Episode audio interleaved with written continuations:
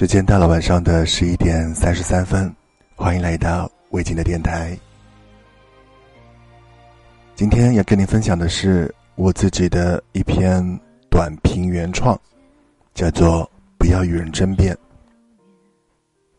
为什么不要与人争辩？其实古人讲这个事情的时候已经很清楚了。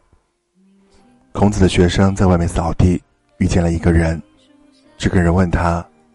一年有几个季节？孔子的学生说：“一年有四个季节。”那个人说：“不对，有三季。”他们俩争执不下，就到了孔子面前，让孔子给个定论。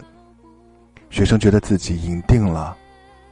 结果孔子说：“一年有三个季节。”等客人走了，学生迫不及待的问老师说：“为什么您说？”一年有三个季节呢。